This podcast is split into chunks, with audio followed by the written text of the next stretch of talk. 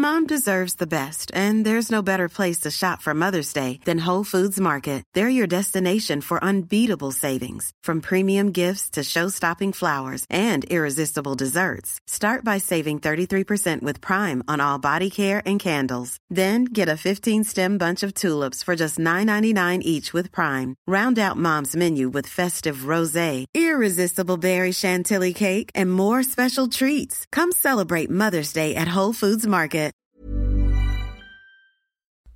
Bienvenue pour ces 10 minutes de géopolitique. Nous allons faire un tour de l'actualité de la semaine, une actualité qui est chinoise, marquée par deux événements importants la visite d'Emmanuel Macron en Chine et puis la question du respect ou du non-respect des accords entre la Chine et le Saint-Siège. Commençons par celui-ci. Si vous avez euh, suivi l'actualité, peut-être euh, avez-vous vu cette information?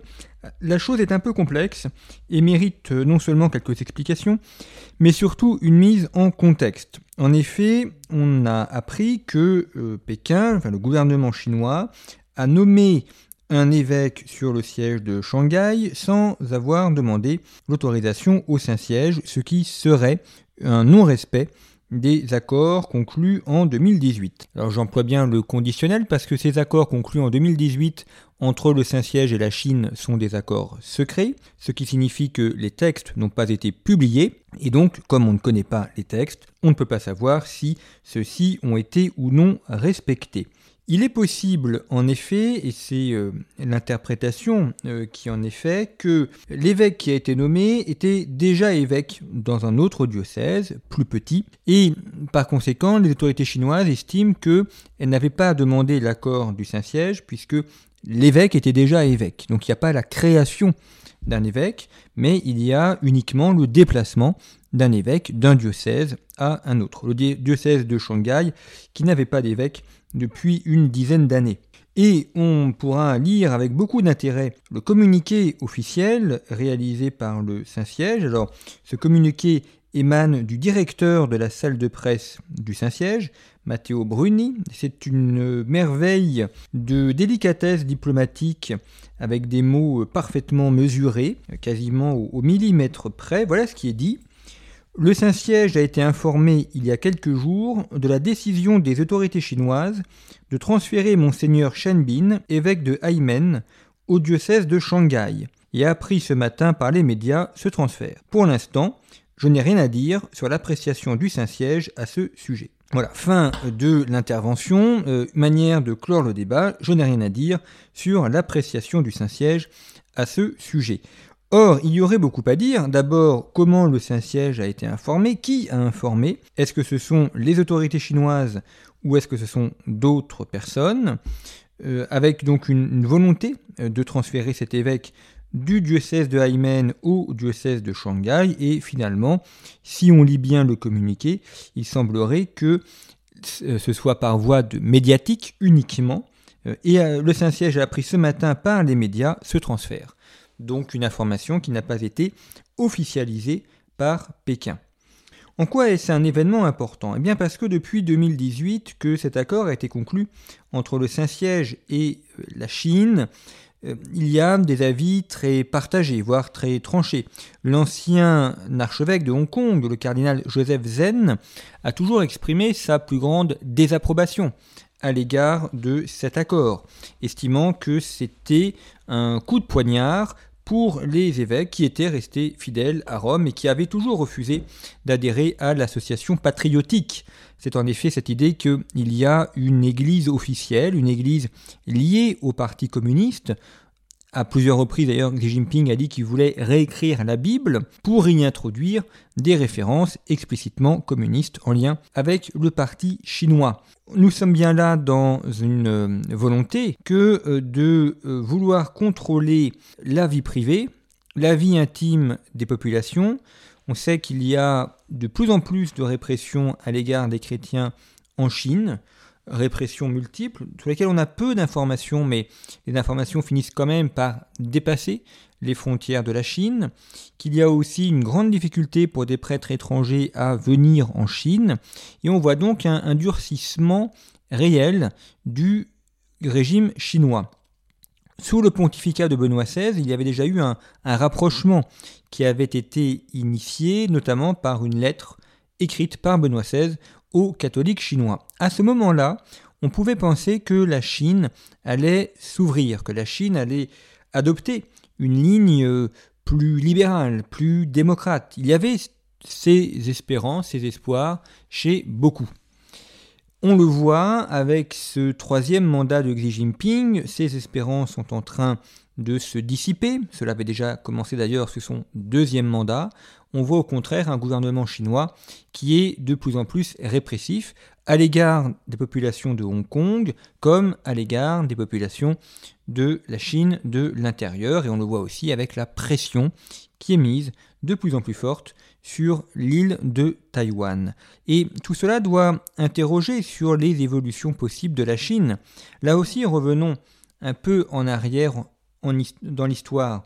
Cela fait 22 ans que la Chine a adhéré à, l'OMC, l'Organisation mondiale du commerce. Et lorsque l'on regarde les photos de la signature de ces accords, on ne peut qu'être surpris euh, par le temps qui passe. On voit notamment le président Bill Clinton et le Premier ministre chinois euh, Zhu Rongli en train de signer euh, un accord en, 1999 qui marque le début de l'entrée de la Chine dans l'OMC. C'était il y a 20 ans. Autre président américain, autre dirigeant chinois. il y a 20 ans, la Chine était la petite puissance qui monte, le petit pays qui monte, un pays sur lequel on promettait un certain avenir, mais dont on n'imaginait pas qu'il occuperait un jour, qu'il serait en position d'occuper la première place. En 20 ans, combien de choses ont changé, ont bougé, et relisons ce que disait le président Bill Clinton à l'époque. En rejoignant l'OMC, la Chine n'accepte pas simplement d'importer davantage de nos produits elle accepte d'importer l'une des valeurs les plus chères à la démocratie, la liberté économique. Pourra remarquer avec le recul du temps que Bill Clinton s'est passablement trompé. Euh, d'abord, euh, la Chine euh, n'a pas forcément accepté d'importer davantage de produits américains. La Chine a énormément exporté ses propres produits vers les États-Unis. Et elle n'a pas non plus importé les idées ou les valeurs. Alors la liberté économique est quelque chose qui est très faiblement présent en Chine, tout comme la liberté d'expression, la liberté religieuse et la liberté politique. En clair, la Chine a adhéré à l'OMC, mais elle n'a adhéré à aucune des valeurs occidentales. C'était l'illusion en 2001 de l'universalisme, l'idée que les pays non européens allaient se caler, se calquer sur les modes de vie européens, eh bien de cela il n'en est rien. Et lorsqu'on relit ces déclarations, lorsque l'on relit ces textes 20 ans plus tard, eh bien on s'aperçoit que beaucoup de choses ont changé, mais pas dans le sens où c'était prévu en 2001. Ce qui amène deux commentaires. Le premier, c'est qu'il faut toujours être très prudent à l'égard des prévisions. Comment savoir ce que sera le monde dans 20 ans? Eh bien, nul ne peut vraiment le savoir. On peut émettre des hypothèses, on peut prolonger les courbes, mais pas plus. Et puis, deuxième réflexion, c'est le fait que la Chine a une idéologie, une culture propre qui est plus forte, plus cohérente que des cultures étrangères que l'on a tenté de lui inoculer. Et on voit bien comment 20 ans plus tard, c'est la Chine qui est en mesure de dicter ses lois, de dicter ses volontés, et non plus l'inverse.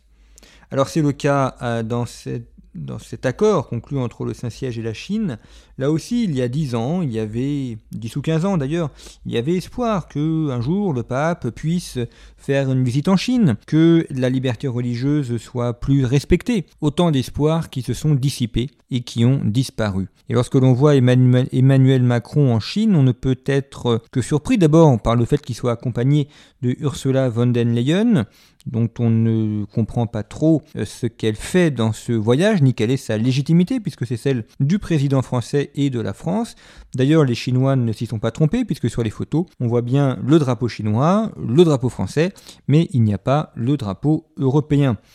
La présidente de la Commission européenne, toute respectable qu'elle est, euh, n'a pas sa place dans, une visite, d'État euh, d'un chef d'État européen, que ce soit le chef d'État français ou un autre. On voit aussi que sur la question des brevets, sur la question de, des coopérations économiques, eh bien beaucoup de gens en sont revenus en se rendant compte qu'ils s'étaient fait voler, qu'ils s'étaient fait dévaliser, et que la Chine adoptait à certains égards une attitude davantage de rapace que de collaboration. Alors Emmanuel Macron a demandé à Xi Jinping euh, d'aider euh, Vladimir Poutine de revenir à la raison et donc d'arrêter la guerre, mais on voit bien que cette guerre en Ukraine arrange très fortement la Chine, que ça la met dans cette situation ô combien intéressante d'être euh, cajolée, d'être mise sous le feu des attentions parce qu'on compte sur elle pour amener la paix, ce qui veut bien dire que Aujourd'hui, ni l'ONU ni l'Europe n'ont les moyens de faire cela, ce qui est un aveu de faiblesse, évidemment, et une reconnaissance de la faiblesse de l'Europe. On pensait il y a 20 ans que l'entrée de la Chine dans l'OMC allait lui permettre de faire jeu égal avec les Européens. Eh bien, 20 ans plus tard, on se rend compte que ce sont désormais les Européens qui, sur certains aspects, sont en train de courir derrière la Chine.